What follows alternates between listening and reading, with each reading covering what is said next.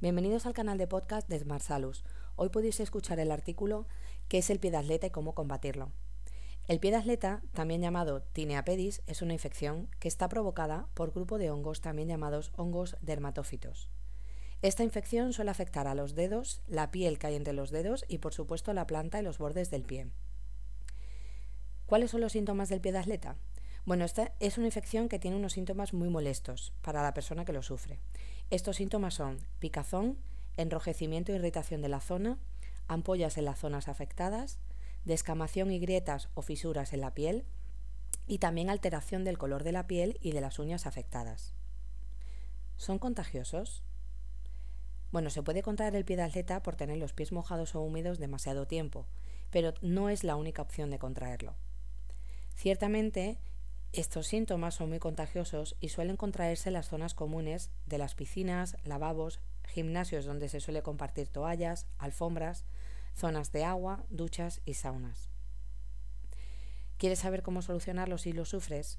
Bueno, lo primero que tienes que hacer, y muy importante, es acudir a tu médico de cabecera para que certifique y corrobore el diagnóstico.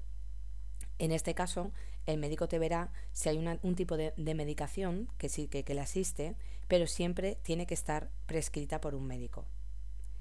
¿Cómo evitar el pie de atleta? Bueno, pues muy sencillo. Primero, mantener los pies secos, bien con talco o similar. No usar calzado muy apretado para evitar que la falta de aire ayude a la proliferación de estos hongos. Y sobre todo, higiene y cambio muy a menudo de calcetines y de medias. También existen unos remedios caseros para poder combatir este pie de atleta y te lo damos a continuación. Un remedio casero puede ser sumergir los pies en un litro de agua con seis bolsitas de té negro. El ácido tánico del té ayuda a combatirlo y a evitar la sensación de picor. También puedes utilizar agua oxigenada de vinagre de manzana que lo aplicarás a través de humedecer un algodoncito en la zona afectada. Otro remedio casero puede ser el utilizar bicarbonato en las ampollas a diario, que te ayudará a que desaparezcan los síntomas. O usar aceite de árbol de té frotando la zona, porque así ayudarás a evitar los síntomas y poco a poco irán desapareciendo. Otra opción también es sumergir los pies en, sal gruesa o consumir jengibre a diario que te ayudará a prevenirlo.